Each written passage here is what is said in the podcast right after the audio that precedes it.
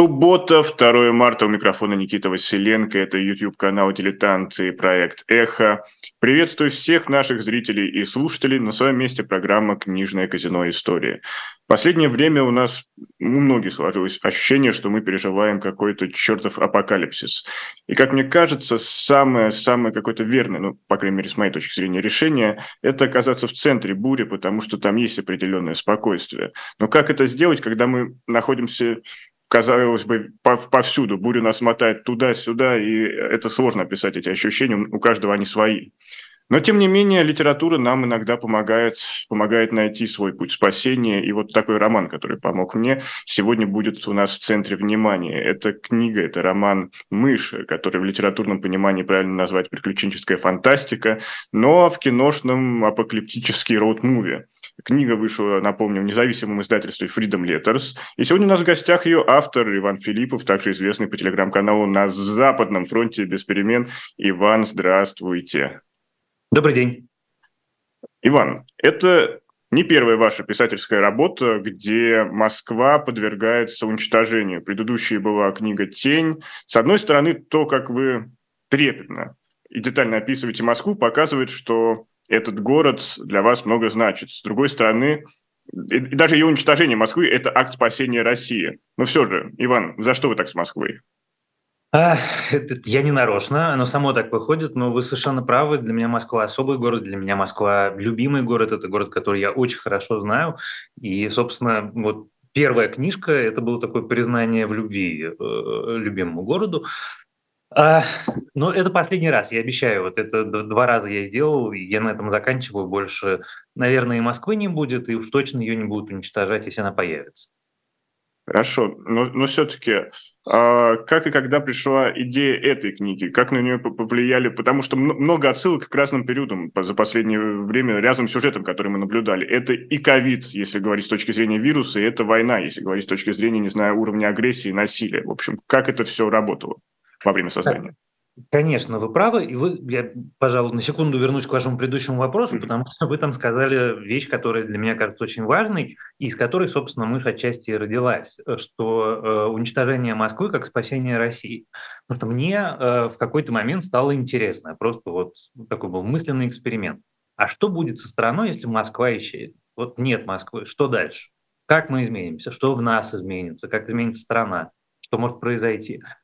А, и отчасти из э, этой мысли, а второй частью из желания моего поиграть в жанр, который называется зомби-апокалипсис, и появилась мышь. А, ну, это был второй вопрос. У меня все всегда истории и, тексты любые возникают из вопросов, которые я сам себе задаю.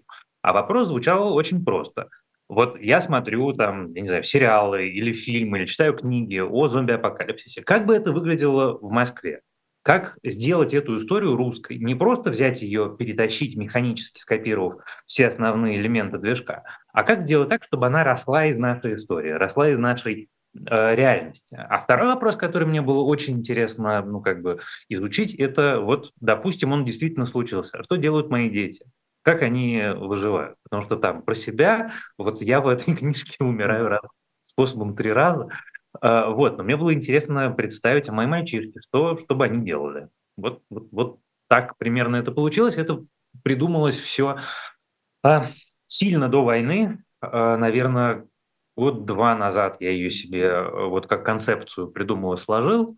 И э, вообще план был в марте 22 года. Мне на Новый год жена сделала подарок, она подарила мне путевку в отличный такой эко-отель в сосновом лесу. Я должен был в марте туда приехать э, с ноутбуком и начать спокойно писать книжку. Но как бы все пошло, как мы знаем. Да, пошло.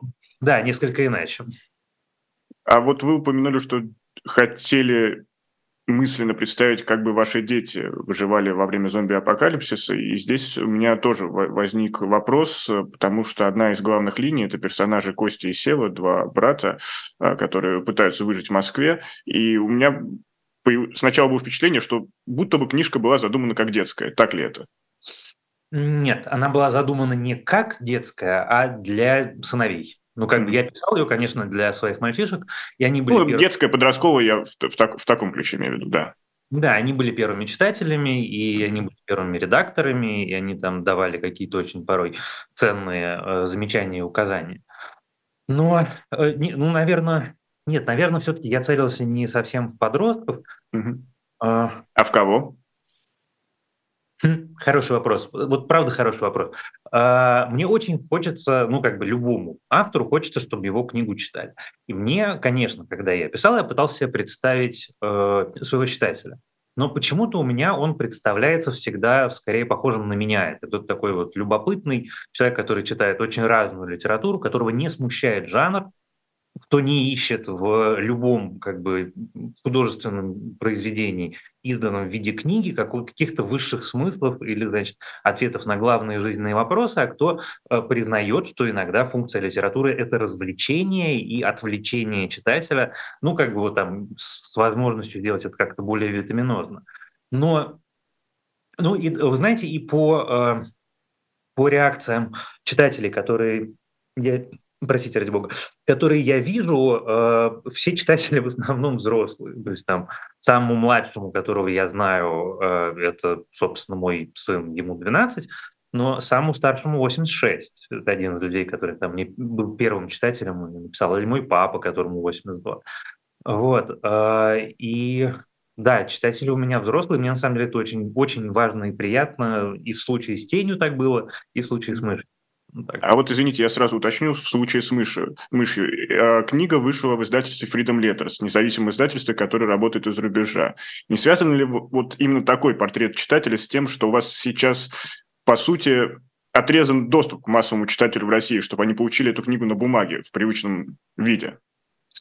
Ну, он не отрезан, он существенно ограничен. Я сейчас mm. расскажу эту историю. Мышь продавалась в одном книжном магазине, печатная, в Москве, и в одном книжном магазине в Петербурге. И там, и там тираж был весь выкуплен за неделю с небольшим, кажется, там, две недели. Вот, но там будет обязательно новый тираж, и они, они обязательно появятся, печатные книжки. И в России можно купить. Раньше это можно было сделать через книжный магазин Бориса Акунина, но теперь, к сожалению, уже нельзя. Ну, можно сделать через бот Freedom Letters. А мышь оказалась в э, издательстве понятным образом. А мои литературные агенты отправили рукопись в 9 издательств. Восьми из них книжка очень понравилась, но одному не понравилась. 8 сказали, да, мы хотим. Это большие, замечательные издательства, в которых для меня была бы огромная честь публиковаться.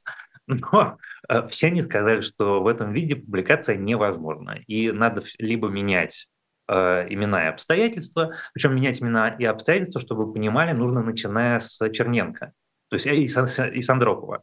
То есть нельзя даже генсеков э, упоминать э, по нынешним временам, сказал одно очень большое издательство. я к этой позиции отношусь с пониманием и уважением. Она не вызывает у меня никакой радости, но как бы и никакой претензии у меня тоже, вы понимаете, быть не может. Такие времена действительно. Вот, а Freedom Letters э, решились, и я за это страшно благодарен Георгию Рушадзе и своему издательству, вот, поэтому я не могу сказать, что я отрезан от читателя. Читателей как раз я не отрезан, для меня это страшно важно, что мне присылают фотографии э, с книжкой «Мышь» в Петербурге, или книжка «Мышь» на Красной площади, или книжка «Мышь» в, в Иркуте, тоже, на самом деле, честно признаюсь, очень дорогое для меня э, фото. И русские читатели, российские читатели из России очень много пишут. И вот это, на самом деле, мне было очень важно. Потому что когда я закончил книжку. Вот честно вам скажу, финал я придумал в момент, когда я до него дошел, потому что там, когда я задумывал книгу изначально, там был чуточку другой финал. Mm-hmm. Вот, но когда я дописал этот финал, я подумал, что это не для уехавших, не для, это, не для оставшихся, это для всех нас, кто вот чувствует себя сейчас так, как мы себя все чувствуем, как вы вначале это так точно сформулировали. А вы вот рассказали портрет, описали портрет своего читателя, я понял для себя, что я к нему отношусь, и во время чтения у меня возникали вопросы, а что, что было ваш, вашими референсами? И знаете, один из тех, который мне пришел в голову, это книга Салтыкова-Щедрина «История одного города», где он изобличает разные пороки, и, по сути, вы тот, занимаетесь тем же самым, только на примере Москвы. Но все-таки не могу не спросить, а кто ваш литературный ориентир, на кого вы ориентируетесь в своем своем писательском ремесле? Во-первых, спасибо большое за референс. Это, конечно, гигантский комплимент. А, э, Салтыков-Щедрин. Вы знаете, когда была тень, я мог четко ответить. Вот есть. Там, Давайте хотя бы про тень. Начнем издалека. Может быть, подкрадемся. Это Нил Гейман и Терри Претчет. Это два моих любимых писателя, одни из двух моих любимых писателей. И, конечно, «За двери» Нила Геймана – это книжка, которая мне в какой-то, в какой-то момент произвела для меня абсолютную не знаю, революцию сознания, именно подходом к жанру городского фэнтези. Как он это все придумал, этот его удивительный поезд в метро, в котором король э, путешествует, это просто потрясающе. И, конечно, он был для тени референсом и вдохновением, не референсом, конечно, вдохновением, вдохновением. У мыши такого четкого ответа у меня нет. Но, конечно, третий мой самый любимый писатель – это Стивен Кинг. И понятно, что вот этот вот э, прием мной очень любимый, который кого-то раздражает, кому-то, наоборот, очень нравится, когда даже про эпизодических персонажей ты очень много всего знаешь. Вот это, конечно, то, что мне всегда было особенно мило в литературе у Кинга, когда ты можешь там в какой-нибудь э, книге «Противостояние» четыре страницы читать про какого-то человека, ты знаешь о его семье, о его биографии, о его детстве, о том, как его в школе обижали, как ему не давали девушки или, наоборот, какие-нибудь там были замечательные отношения, только для того, чтобы на пятой странице он умер одной строчкой. Вот просто вот, вот все, раз и нет. Мне это всегда страшно нравилось, потому что из этого получается такая удивительная мозаика судеб, которая, ну, как бы делает судьбу главного героя гораздо более осмысленной, какой-то более выпуклый объем. Поэтому вот если говорить про те, на кого бы я мечтал равняться и ориентироваться, ни, ни с коим образом никогда бы себя не сравнивал, то, конечно, это Стивен Кинг, и, конечно, это Терри Прейчет вот этим своим очень гуманистическим отношением даже плохим героям, и это Нил Гейман, собственно, тем же. Наверное, так. Ну, а как, как выстраивалось ваше отношение с вашими же персонажами? Потому что я вот напомню, мы уже говорили о Косте и Севе, э, где явно э, как-то вы, были выписаны ваши дети. Но также есть э, линия Расула и Аси, и Лавра и Тони. То есть у меня такое ощущение, опять же, как у читателя сложилось, что они появлялись постепенно, по мере того, как развивалась история, как вы создавали эту вселенную. Да, совершенно правда. Изначально это была история, совершенно верно. Изначально это была история только про двух мальчиков. А потом э, со мной произошла удивительная вещь. Асю, собственно, героиню в ростовом костюме розовой мыши, я встретил живьем. Я шел от метро Арбатская на вечеринку, своей новогоднюю вечеринку к своей э, замечательной подруге Юлии Варшавской, э, и тихо, тихая ночь, э, снег, э, там, фонари, арбат, и среди этого всего стоит розовая мышь. Это было мощнейшим визуальным образом, я не мог этого забыть, и вот неожиданно она как бы стала героиней. Расул изначально был эпизодическим героем, он должен был с Асей встретиться и погибнуть, но почему-то э, мне показалось, что ему нужно с ней дойти до конца, и он у меня, конечно, один из моих э, любимых героев. И мне про него отдельно очень много писали мои читатели из Дагестана, которым оказалось очень важно, что э, именно дагестанец, ну, такой как бы один из главных героев большой книжки. Э, вот. А Расул тоже отчасти списан с живого человека. Он точно очень сильно вдохновлен несколькими моими друзьями дагестанскими и э, их судьбами. Вот. А Тони Лавр – это рудимент очень старой моей идеи, когда я пытался придумывать фильм-катастрофу, в котором была пара героев, главных, собственно, героев. Это конвоир Ша и преступник, которые скованы друг другом наручниками, и, значит, надо им куда-то бежать. И вот из этой мысли э, выросла моя любимая пара, это Тони и Лавр. И э, Судьба Лавры – это судьба, которую, у которой вы можете прочитать в «Медиазоне». Это история бесконечных э, русских ученых, которых для галочки тащат в э, ФСБ и обвиняют в госизмене. А Тоня – это очень для меня важный персонаж, и моя попытка посмотреть на мир другими, совсем другими глазами, совсем не похожими на то, как, как я себе представляю мир, представить себе мир глазами конвоиров СИН. И э, девушки из э, беднейшей э, русской провинции и э, девушки бурятки, это тоже важно. Этого нигде не сказано в книжке напрямую, но это, мне кажется, можно догадаться, потому что там есть небольшой кусочек про ее детство. Вот, а, вот так, да, вы, вы правы, это все появлялось постепенно и неравномерно, но как-то в какой-то момент, где-то, наверное, в главе третьей, у меня их э, синхронизировались, эти истории, и они как-то шли нога в ногу уже, mm-hmm. да. А, вопрос из категории фан-сервис. Также есть персонаж э, Лев Семенович, э, собака. А не является ли это отсылкой к фильму с Уиллом Смитом «Я легенда»? Попытка, скажем так, переписать то, что мы наблюдали в этом кино? Нет, Лев Семенович – это настоящая собака, которая живет у замечательной собаки, у которой есть свой телеграм-канал. А, это прекрасный пес, который живет у девушки по, по имени Марго Журавлева. И я специально у нее спрашивал разрешение, потому что мне хотелось, чтобы мальчишки встретили собаку. И мне в какой-то момент я подумал, что если уж это будет собака, то, может быть, это будет кто-то как бы такой настоящий.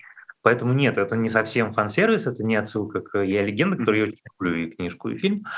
А скорее это вот желание еще... Э, вообще вся книга, ну, это, э, скажем так, до конца понимаю это, это только я. Э, есть еще один читатель, э, мой товарищ э, и близкий друг, который тоже нашел практически все реальные референсы, но внутри книжки огромное количество настоящих людей и обстоятельств, огромное, обстоятельств биографии, жизни и какие-то небольшие детали, и вот Лев Семенович настоящий, и эта замечательная соседка двух моих героинь, она списана с э, как бы, несколькими фундаментальными деталями своей биографии, списана с моей учительницей литературы. Ну, то есть там очень много меня и людей, которых я люблю и знаю. Помимо прочего, в книге много детальных описаний из области вирусологии или каких-то локаций, которые в Москве меняются, и, э, не знаю, или локации, которые очень известны в Москве. И все равно вы их описываете довольно детально и погружаете своего читателя буквально. Если закрыть глаза, ты уже представляешь, что ты там находишься. Например, Музей изобразительных искусств имени Пушкина. Или вы довольно детально писали быт чиновника с Рублевки, э, если говорить о губернаторе Подмосковья, если такой там там персонаж, ну, не буду без спойлеров. А, так или иначе, у вас было много консультантов, потому что я понимаю, что это огромнейший труд, и без э, помощи тут явно было не обойтись.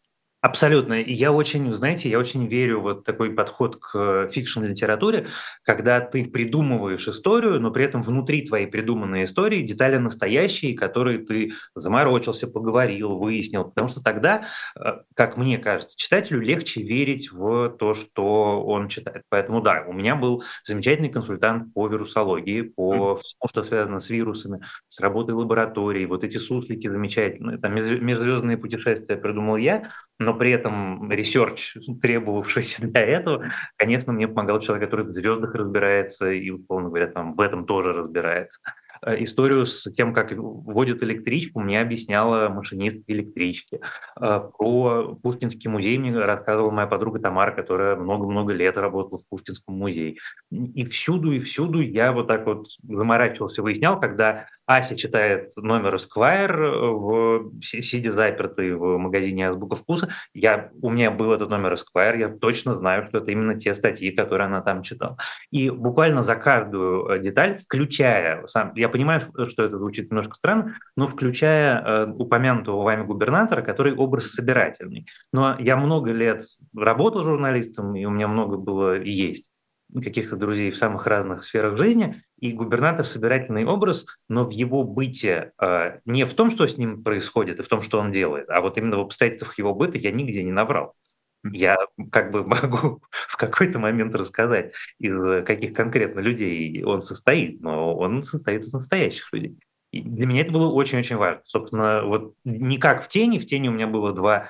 Э, у книжки было два научных редактора, которые там проверили каждый исторический факт два раза, чтобы я нигде не облажался. А здесь у меня было очень много друзей и товарищей, которые мне меня консультировали, отвечали на мои идиотские вопросы, помогали. И вот даже про э, деревню, родом из которой Тоня, я специально выяснял, я знаю, как она выглядит, что с ней, что в ней происходит и так далее, и так далее. Вот все вот эти вот детали, мне было очень важно, чтобы они были настоящими. А говоря о деталях, я, кстати, еще раз напомню, что у нас сегодня в гостях Иван Филиппов, и в центре внимания книга э, «Мышь», роман пост не просто апокалиптический роуд муви, я так, так бы его назвал. И возвращаясь, наверное, к первому вопросу, а почему все-таки вирус? Это, еще раз хотел уточнить, это именно влияние ковида? Или это, э, извините, я сразу вам рамки поставлю. Или это может быть э, просто, знаете, такой клише. Если зомби-апокалипсис, он не может не начаться без вируса. Вот, вы совершенно правы. И э, вы употребили очень правильное, с моей точки зрения, слово – клише. Я mm. очень люблю клише и жанровые штампы. Почему? Потому что мне очень нравится их брать и придумывать им какой-то объем, который делает их больше, чем просто клише. Клише, что вирус. Но откуда появился вирус? Почему он появился? Что за, как, как какую цель преследовал институт, в котором этот вирус появился? Вот это, на самом деле, мне больше всего было интересно. И этим, конечно, я даже немножко горжусь, потому что вот этот мой институт функционального бессмертия, в котором ищется э, лекарство для продления жизни Владимира Путина. Э, я понимаю, что это звучит дико, хотя, может быть, в нынешних временах не очень, о том, что такие исследования ведутся, я за последние 10 лет слышал 4 раза от очень-очень разных людей. Не в смысле, что там хотят сделать его бессмертным в фантастическом или фантазийном смысле. Ну, про продлить активные годы жизни, не знаю, там, да. умолодить, если можно использовать да. такое слово. И однажды, оказавшись в одном, как это часто в Москве бывает, пространстве с очень известным прокремлевским активистом, я, значит, слушал, как он рассказывает удивленной публике как раз об одной такой программе, но он, он рассказывал это, типа, вы все представляете, на что деньги тратят. Но я всю жизнь я впитываю информацию вокруг, потому что в надежде, что где-нибудь пригодится. Вот пригодилось. Поэтому э, ну, вот вторая часть вашего вопроса, в ней, в ней правильный ответ. Это жанровый прием, который мне нравится, которому мне хотелось найти неожиданный угол зрения, неожиданное объяснение и сделать его э, не клишированным, а скорее таким как бы неожиданным. Свежим. Наши зрители участвуют в разговоре тоже с нами посредством чата, Ютьюба.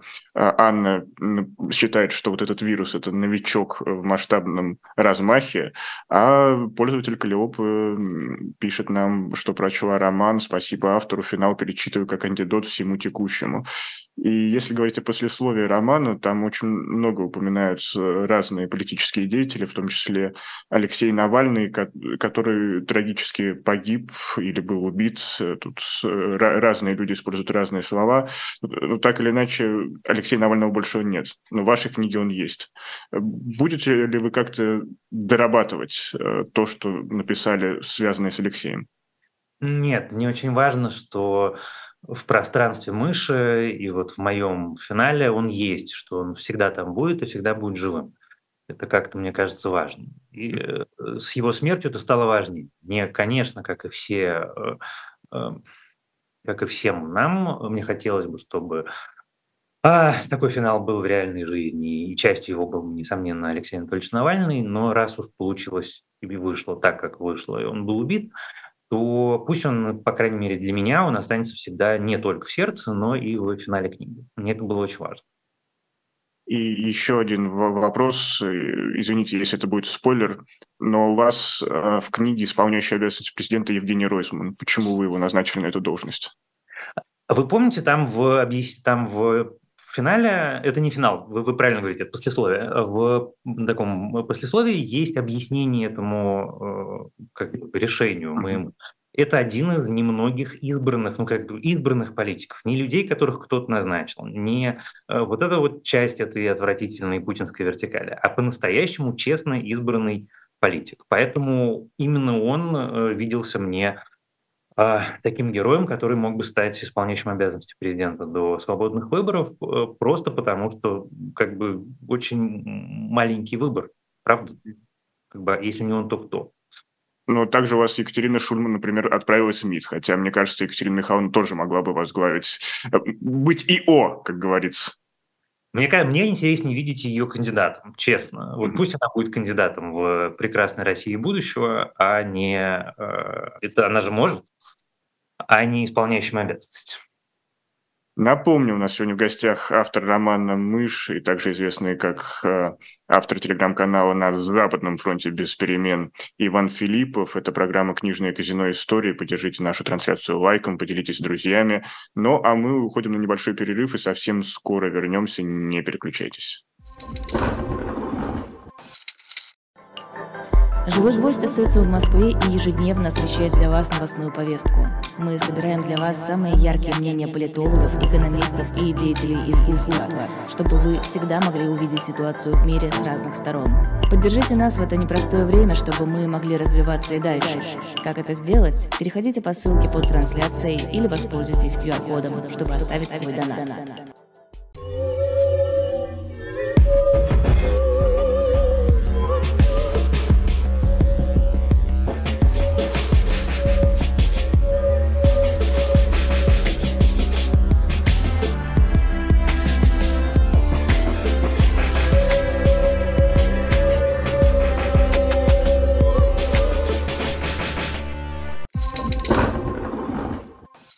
Продолжается программа «Книжное казино. История». У микрофона Никита Василенко. Я напомню, вы смотрите YouTube-канал «Дилетант» и поддержите наш проект. Можете поставить лайк трансляции, поделиться ею с друзьями или, например, зайти в магазин shop.diletant.media, где, где много разных интересных лотов. И в том числе вы можете подписаться на бумажную версию журнала «Дилетант» или заказать наш комикс «Спасти княжну Тараканову», который вышел совсем недавно. Сергей Оспищев, автор, это, автор сценария этого комикса. И я всячески рекомендую. И если у вас какая-то вот неуверенность, ну, не, думаете, что он вам может не понравиться или а, в качестве подарка не подойдет, у нас уже выходил эфир книжного казино с Сергеем Оспичевым и комикса, поэтому отсылаю его Отсылаю вас э, к этому выпуску, и можете там найти, я думаю, ответы на все возможные вопросы. Ну а мы продолжаем нашу встречу с автором романа «Мышь» Иваном Филипповым. У нас э, сегодня, э, скажем так, представитель, амбассадор издательства Freedom Letters, замечательное издательство, которое помогает делать независимую литературу. А, но в одной из рецензий я вот не помню кого, возможно быть, а, может быть, это было ваше интервью моему коллеге, коллеге Артему Беседину. А, я прочитал следующее утверждение, что а, есть вирус пострашнее, вирус пропаганды, и он делает из людей зомби. Согласны вы с этим утверждением? Да, конечно, я согласен с этим утверждением, но мне всегда кажется, что это не полное утверждение. Когда мы говорим в рамках жанровой литературы или кино, или сериал строения, то зомби – это необратимая трансформация. То есть ты не можешь обратно вернуться. А все-таки пропаганда лечится. Она лечится тяжело, она лечится сложно, но это излечи, ну, как бы это не смертельное, не, не фатальное заболевание. Это что-то, с чем можно бороться. Поэтому, с одной стороны, конечно, да, я согласен с этим сравнением, оно мне кажется правильным и точным, но с другой стороны, мне кажется, что важно и это уточнить. Но какие могут быть лекарства и какие могут быть в последующем прививки, когда уже болезнь будет э, излечена? Ой, какой вопрос. Это, мне кажется, вопрос для целого отдельного. Это, это, это вопрос, конечно, да, вопрос э, для диссертации, но все же, все же, давайте вместе, вот, пока мы здесь, э, попробуем найти на него ответ. Ну вот смотрите, дайте немножко с другой стороны зайду. Вот мы, э, мы в смысле иммигрантская комьюнити, скажем так, бесконечно спорим, рассуждаем, что будет дальше, пытаемся строить какие-то прогнозы. И один из вопросов, который вызывает споры каждый раз, который, по которому нет консенсуса, это российское общество безнадежно отравлено или не безнадежно отравлено пропагандой. Вот, э, может быть, там три года назад я бы ответил иначе, Сейчас я абсолютно уверен в том, что нет, не безнадежно. Что, э, вы помните у Стругацких, я понимаю, что это уже изъезженный э, образ и сравнение, но вот эти башни-излучатели, которые... Обитаемый остров. Да, в обитаемом острове. Они э, победимы. Их нужно просто уничтожить один раз, и все и влияние их прекратится, потому что это яд, которому нужно все время снова и снова попадать в организм. Это не что-то, что организм накопит или накопил, или что-то, что с ним будет долгие годы. Я думаю, что период полураспада у всей этой чудовищной отравы, он э, исчисляется там несколькими годами, но точно не больше. Я так вообще думаю, что, скорее всего, месяцами. И это вопрос не в том, что нужно, э, там, я не знаю, допустим, вот случилось что-то, чего мы все ждем, и у нас есть некая прекрасная Россия будущего, в которой э, вдруг со всех каналов начинают говорить правду и вот говорят только те вещи, в которые мы с вами верим. Я не это имею в виду. Мне кажется, что это, в общем, будет э, смена шила на мыло. Если просто появятся разные голоса, говорящие разную информацию, которые придерживаются определенных стандартов. Понятно, что там Соловьев и люди, похожие на Соловьева, будут существовать всегда. Они существуют всегда и везде. Они в Америке существуют точно так же. Там, наверное, зарабатывают э, побольше и зарабатывают не из госбюджета. Но, тем не менее, существуют прекрасно.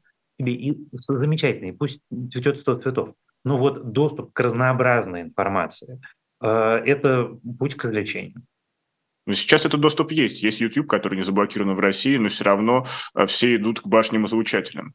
Во-первых, не все. Во-первых, конечно, я, я же слежу за пропагандой. Конечно, не все. Вот вы знаете, вы упомянули, я веду телеграм-канал, который посвящен изучению телеграм-пропаганды, то, что называется Z-пространство.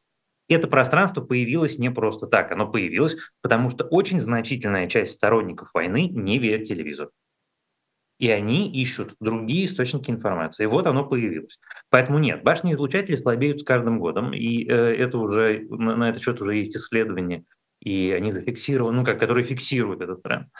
А, но э, все-таки сила телевидения огромная, ее нельзя э, преуменьшать. И когда тебе со всех каналов говорят одно и то же каждый день на протяжении многих и многих лет, это влияет. А когда этого не станет, это повлияет тоже, это повлияет быстрее. Потому что вот одна вещь, которую я совершенно искренне не верю, это в то, что у нынешнего существующего режима есть корни. У него нет корней, у него есть сила, у него есть объем, мощь, все что угодно. Но у него нет двух вещей. У него нет корней и нет будущего в историческом значении этого слова. Я все-таки историк по образованию.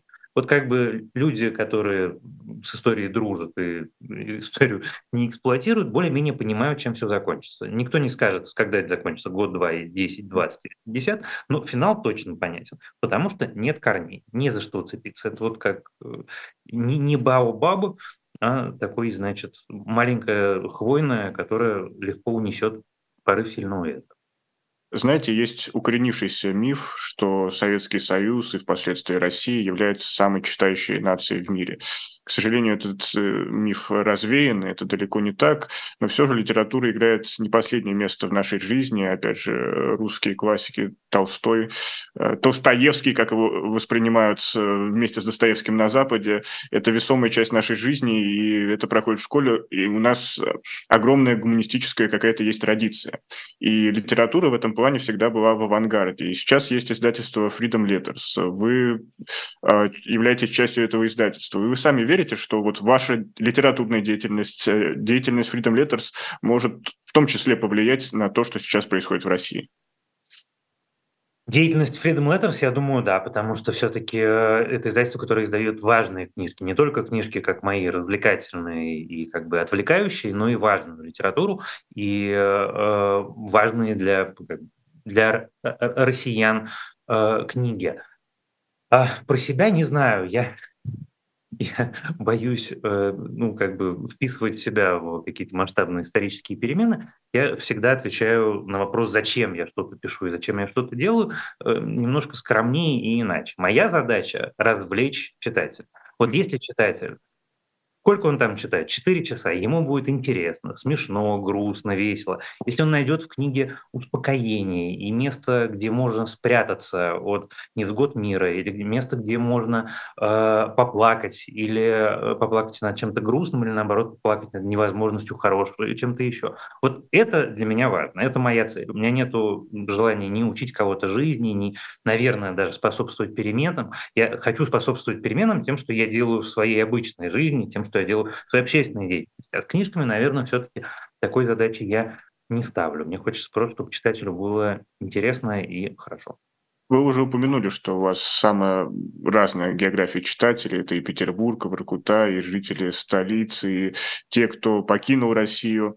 И в этом плане хотелось сравнить их реакции, потому что, знаете, когда вот читаешь э, и видишь, что Москва э, рушится, Москва, э, Москве очень сильно достается, условный человек из региона говорит, вот, наконец-то москвичам, э, зажравшимся, все по заслугам воздается. Не кажется ли вам, что, вот, наоборот, регионы должны воспринимать э, вашу книгу э, с большей, не, не знаю, как-то радостью? Э, слово. Такое есть, и я, честно признаюсь, на это отчасти рассчитывал, потому что как москвич я считаю, что это отчасти заслуженно. Поэтому, как бы, если люди испытывают такую реакцию, а я такое периодически читаю в личных сообщениях, то я скорее этому рад. Но глобально мне было очень интересно увидеть действительно, как люди из других городов читают про Москву, что они потом не пишут. Это было очень приятно, когда тебе пишут, что ничего себе, как будто побывал, или как будто побывал, или как это интересно. И что э, э, то вот эти описания города, которые мне очень важны, я понимаю, почему я это пишу. Мне очень важно, чтобы это были опознаваемые улицы. Это места, по которым я ходил всю жизнь. Это вот неважно, это первая книжка или вторая книжка, каждое из этих мест – это мое любимое место в городе, с которым связаны какие-то мои собственные эмоции, воспоминания, переживания. И э, вот отчасти, кстати, э, как когда я придумывал мышь, у меня такое немножко визуальное мышление, и я думал, вот представить себе зомби-апокалипсис в Москве. Сколько интереснейших локаций. Никогда же никто не придумывал зомби в Пушкинском музее. Это же интересно. И на Ярославском вокзале, или в московском метро, и в каком-то конкретном московском метро, потому что у меня особая любовь именно красной ветки. Это моя родная. Вы знаете, метро это уже вотчина Глуховского. Не залезайте туда. Не влезай, убьет, как говорится. другой взгляд. Я с искренним уважением и почтением отношусь к этой вселенной. Никогда в жизни на эту территорию не залезу, но тем не менее. Э, вот, и мне, конечно, это все было очень интересно, э, именно с точки зрения города, и мне очень интересно, как люди из разных городов, как люди из Москвы на это реагируют, как люди уехавшие говорят, что они надолго вернулись в любимый город, и как люди, никогда не бывавшие, рассказывают, что они что-то узнали про город, который теперь им кажется не таким, э, как сказать, не таким страшным, чуть более живым, чуть более человеческим. А была ли критика, где вам говорили, что, ну, не, это, конечно, все хорошо, но сейчас неуместно, такое, такое писать не надо. А, нет, такого не говорили, говорили, что не верят в финал, и это понятная для меня абсолютно вещь. Каждый человек может верить или не верить в лучшее. Я, а, несмотря на весь ужас, который происходит с нами последние два года, и особенно последнюю неделю, верю в лучшее. Я неисправимый оптимист, потому что я верю в лучшее не в, ну как бы, я верю в лучшее в людях в людей, вот непосредственно в то, что каждый человек может э, чем-то сделать мир вокруг лучше. Поэтому вот такие разговоры были про э, может, не может, про наивность э, финала или излишний оптимизм или сказочность. Такое было. И это скорее дискуссии, чем претензии. Вот, но про неуместность, к счастью, пока не было вы утверждаете, говорите, что верите в лучшее, и опять же лучшим свидетельством является э, финал вашего романа. Э, однако у меня все равно осталось ощущение, что в этом романе вы будто бы прощаетесь с Москвой, что вы допускаете, что уже не вернетесь в этот город, который так горячо любите. Да, я боюсь, что допускаю, конечно, конечно, допускаю. И испытываю по этому поводу огромную грусть и горечь, но э, вот, не знаю, это, конечно, прощание с любимым городом. Я не знаю, э, навсегда ли или на какое-то долгое время, но вот проститься мне было важно. Но все равно, рук вы не опускаете, и сейчас поделитесь вашими литературными и творческими планами. Что дальше? Знаете, а, это смешно. это смешно, потому что э, в, в этот раз мне есть что ответить. У меня уже придумана следующая книжка. Более того, у меня уже придумана следующая за следующая книжка, которая должна стать началом серии. Но и это будет совсем другой жанр, и это будет совсем другие обстоятельства, и там не будет Москвы. И вот та книжка, которую я очень хочу в этом году лучше закончить, ну, как минимум начать, она будет, э, ну там немножко Москвы будет, но это будет триллер, политический триллер про войну, про нынешние обстоятельства, про начало войны. И э, он будет совсем-совсем не похож ни на мышь, ни на тень. И название у него будет не из пяти букв, и мягкого знака на конце не будет. А, То есть как... все, э, легенда прервется. Легенда прервется, да. Может использую одно существительное. Вот, и, честно говоря, она придумывается по-английски, поэтому я хочу попробовать ее начать писать по-английски, что из этого получится. У меня есть некоторые... То есть у вас прям есть планы выхода на западную аудиторию? Ну, это не сколько... Я очень э, не хочу... Э, нет ничего хуже завышенных ожиданий. Это раз. Два, э, я человек с, скорее с комплексом, ну, как бы синдромом самозванца, чем с э, чем-то еще. Поэтому нет, это я так себе не формулирую. Просто мне стало интересно, а могу, смогу ли я на длинную дистанцию вот так написать. Потому что на короткие дистанции я всю жизнь пишу на английском, поэтому это никогда не было э, проблемой. Мне интересно попробовать, вдруг получится. И как назло, как раз история, которая придумывается, она в голове придумывается на английском. Посмотрим. Может быть, получится. А может быть, не получится, я сдамся и будет на русском, и все. А у вас не было разговоров, э, например, с Георгием Урушадзе по поводу того, что э, ту же мышь э, продать издательствам зарубежным? Этим перевести. Занимаются, этим занимаются мои замечательные литературные агенты Наташа Банки и Юля Гумен, и я очень надеюсь, что у них что-нибудь получится. Но пока, пока, скажем так, все на стадии переговоров.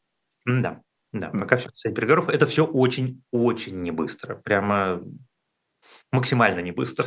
Ну да, об этом в том числе и в наших э, программах э, зрители могут узнать э, по опыту других наших гостей. И я уже молчу про экранизации, тем более этот вопрос вам задавали. Я опять же хочу отослать к замечательному интервью моего коллеги Артема Беседина, который он сделал для портала «Эхо». Если вдруг нашей беседе сегодняшней не хватило ответов на какие-то вопросы, там, я уверен, вы что-нибудь интересное, добавочное найдете. И знаете, несмотря на то, что мы сегодня Вроде бы много говорили о хорошем, о светлом, что не надо опускать руки, что все-таки впереди нас ждет тот самый хэппи-энд. А наш зритель, постоянный зритель Анна, за что и спасибо, она приходит на каждую передачу, а, просит меня спросить вас прямо. А, Иван, мы выживем? Выживем, конечно. Конечно. Это вообще никаких сомнений нет. Анна, видите, вы ответ получили. Но а, тоже есть у меня традиционный вопрос как раз на тему «Выживем», который я задаю нашим зрителям, э, нашим гостям, простите, а, каждый эфир, когда мы встречаемся первый раз. А вот что все-таки рецепт, ваш рецепт, персональный рецепт а, того, чтобы поддерживать в себе оптимизм? Ой, знаю ли я ответ на этот вопрос? Ну, вы знаете его для себя, как минимум. Понимаете, я это не совсем так. У меня просто, вот несмотря на все то, что э, происходит с страной, с миром, с жизнью, со мной лично, этот э, оптимизм пока э, не угас и не исчез. Но знаю ли я ответ на вопрос, почему это именно так, не знаю. Для меня, я, ну, окей, нет, для меня есть ответ на вопрос, как и на чем держится моя кукуха. Моя кукуха держится на моих детях обязательно, потому что это источник, конечно, бесконечных хлопот, проблем, сложностей, нервов и чего угодно, но и источник э, бесконечной любви. Разумеется, на котах. На двух котах, у меня два кота, и я не могу себе представить жизнь без котов. Разумеется, на э, моей жене и моих друзьях, и том, как я понимаю, что если мы, э, ну, как бы два года, как абсолютное большинство э, моих друзей, абсолютно, уехало и нас всех разметало по всему земному шару, и мы все друг друга поддерживаем, помогаем. Я все время чувствую плечо, я все время знаю, что и каждый из моих друзей знает, что он никогда не останется один. Ни с какой проблемой, ни с деньгами, ни с бюрократией, ни с новыми обстоятельствами, ни с изучением языка, ни с поиском квартиры, неважно. И вот это вот, э, пожалуй, один из таких самых могучих источников оптимизма для меня, понимание того, что ты никогда не один, ты ни с чем не один. И вот вчера, э, когда все мы э, плакали, глядя на то, как гроб с телом Алексея Навального опускают в могилу, вещь, которую никто из нас, мне кажется, не мог себе представить. Сложно было себе это представить, сложно это было визуализировать, сложно было даже на письме, на, в твите или в Фейсбуке написать. А вчера мы увидели, что это произошло. Но также мы вчера увидели, что мы друг у друга не одни, и что нас очень много. И нас много везде, и не только в э, Нью-Йорке, Алмате, Тбилиси, э, Белграде или Берлине, но и в Москве. И не только в Москве, и в Санкт-Петербурге, и в Новосибирске. И мы никогда не одни. А это чувство, это источник бесконечного оптимизма. Для меня, по крайней мере, так точно. Все больше и больше вырисовывается все-таки для меня картина «Семья, котики и дружеское плечо». Вот универсальный рецепт. И действительно то, то ощущение, что мы не одни. Автор романа «Мышь» сегодня был гостем программы «Книжное казино» и также автор телеграм-канала на Западном фронте без перемен Иван Филиппов. Иван, спасибо, что нашли время и спасибо, что даете нам надежду не опускать руки, в том числе и с помощью э, ваших э, литературных, как, это правильно лучше сказать, талантов. Вот. Спасибо вам большое. Спасибо огромное за приглашение. Спасибо большое за теплые слова. Мне было очень-очень приятно. Это программа «Книжное казино. Истории». Напомню, меня зовут Никита Василенко. Поддержите трансляцию лайком, поддержите лайком нашего гостя. И мы двигаемся дальше. Совсем скоро к нам подключится Николай Александров с обзором книжечек. А я напомню, что shop.diletant.media открыл для вас возможность а, подписаться на бумажную версию журнала «Дилетант». И, опять же, следите за нашим проектом «Серия комиксов «Спасти». Уже вышел шестой комикс, в том числе а, «Княжна Тараканова», о которой мы говорили с автором э, сценария Сергеем Оспищевым. И все это доступно. И более того, есть э, пакет комиксов, э, я не знаю, сейчас доступен он или нет, но я всячески рекомендую собрать полную коллекцию. Это будет отличное чтение, отличное спасение в эти не самые простые времена. Ну а сейчас я передаю слово Николаю Александру. Николай, добрый день, приветствую.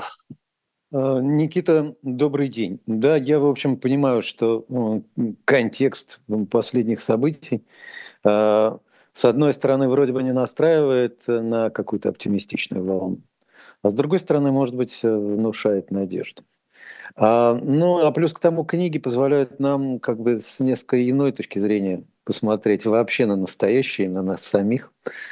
И в этом смысле книги – это и опыт и спасение для очень многих. Для того, чтобы вот э, сквозь эту э, новостную суету, а иногда и просто актуальные боли, которые присутствуют, эм, которые мы переживаем, э, отнестись к ним несколько иначе и как-то в каком смысле и себя восстановить, и на то, что происходит, посмотреть другими глазами. Если угодно, а, вот сквозь, сквозь призму тех книжек, э, которые нам достаются, которые мы можем читать.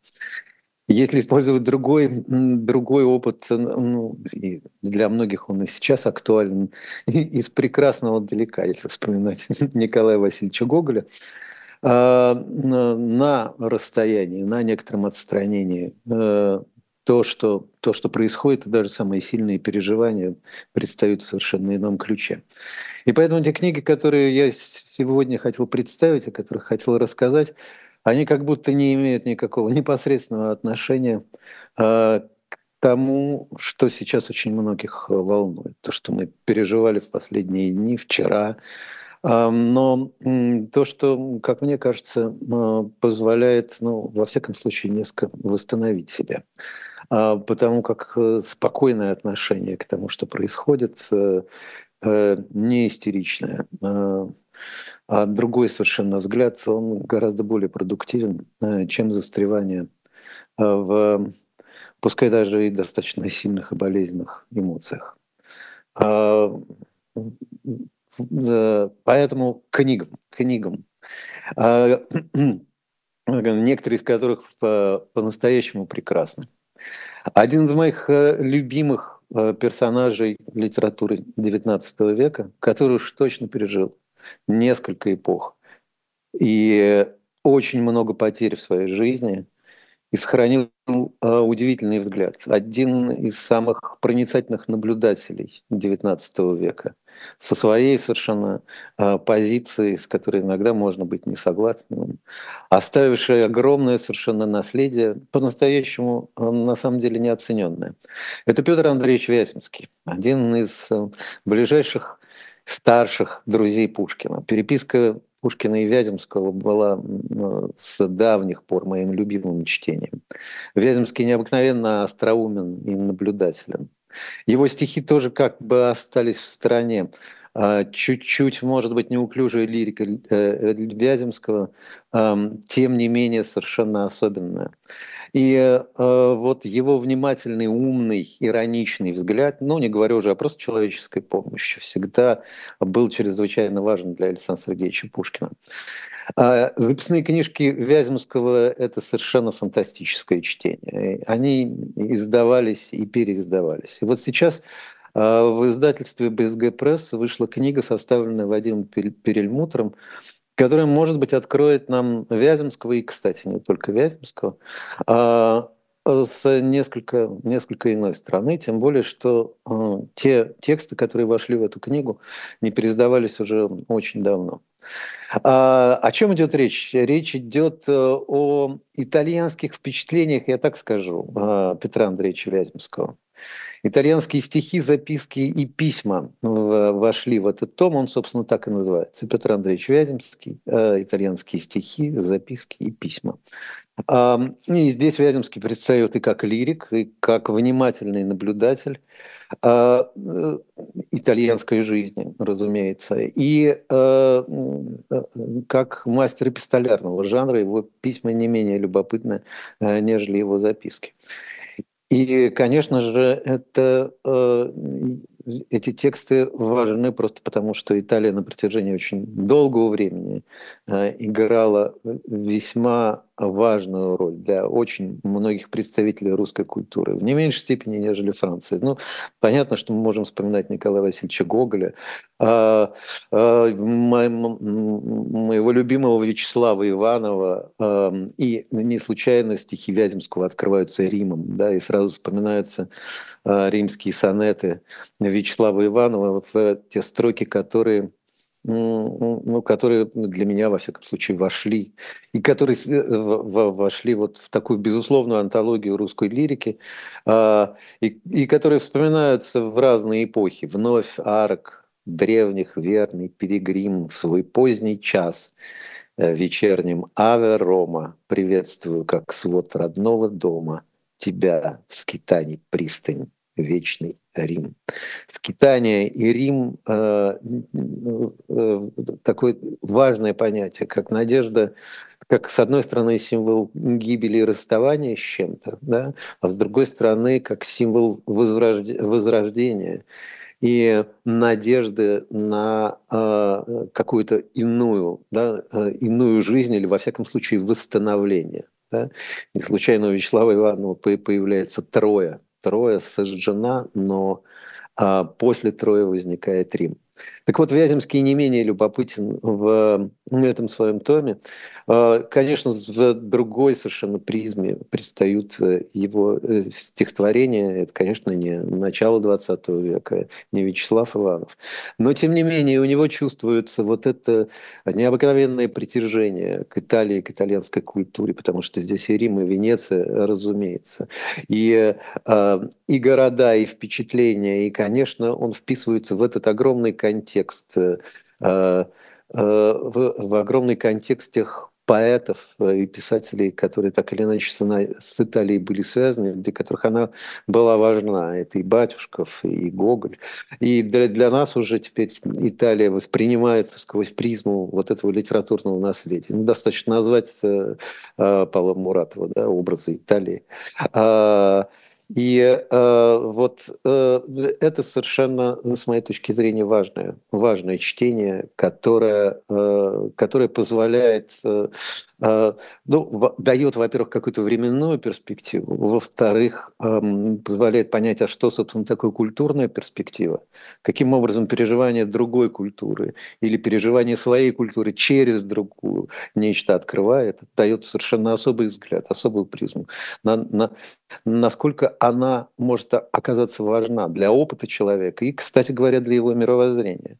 Э, Италия дает возможность совершенно по-иному переживать то, что происходит для Вяземского в частности, да, а то, что происходит в России. Как и любое отстранение, это не удаление эм, того, что тебя по-настоящему заботит. Это просто иная перспектива, иная точка зрения, иной взгляд на а, на, на вроде бы привычное, э, знакомое, иногда чрезвычайно болезненное, но именно другой взгляд позволяет по-другому отнестись к тому, что тебе по-настоящему близко. А, ну и если уж мы заговорили об Италии, а, и ну, понятно, что здесь э, Италия поражает э, и впечатлениями, и архитектурой. Об этом, в общем, да, э, довольно много пишет Вяземский. Я хочу а, перенестись в немножко в а сначала не, два слова буквально еще о 19 веке. Минутку в... у нас осталось. Да-да-да. Да, не дадут нам да, и двух дадут, слов. Не дадут. Да. А, давайте я назову еще одну книжку, которая связана непосредственно с 19 веком, но совершенно в особенной перспективе. Это книжка, которая вышла в издательском доме Мещерякова. Это Натаниэль, Натаниэль Готтон, «Герои и мифы Древней Греции». Натаниэль Готтон – это классик американской литературы. Он известен известен, в общем, э, ну, и э, своим творчеством оказал действительно ну, очень сильное влияние. И, кстати говоря, на литературу XIX века. Это книжка переиздания героев и мифов Древней Греции, той книжки, которая выходила в XIX веке. И она чрезвычайно любопытна и, в, и с моей точки зрения важна в просветительском плане. Она как бы подготавливает к той литературе, которая знакомит нас с историей, с мифами Древней Греции на несколько уже другом уровне. Даже если мы будем вспоминать книги Куна, ну или э, Михаила Леоновича Гаспарова «Занимательная Греция». Вот это э, тот древний мир, который открывался в веке XIX и, и через э, э, посредство а, американского, американского писателя. Чрезвычайно, с моей точки зрения, любопытная, очень любопытная перспектива. Так что э, всем ее рекомендую. Это чудесное совершенно чтение для детей, в первую очередь, издательский дом Мещерякова, Наталья Готтерн, герои мифа Древней Греции. Наш литературный гуру Николай Александров завершает сегодня программу «Книжное казино». Напомню, в гостях был Иван Филиппов, провел этот эфир Никита Василенко. Всем спасибо, кто был сегодня с нами. Берегите себя и до новых встреч. Всего доброго. Счастливо.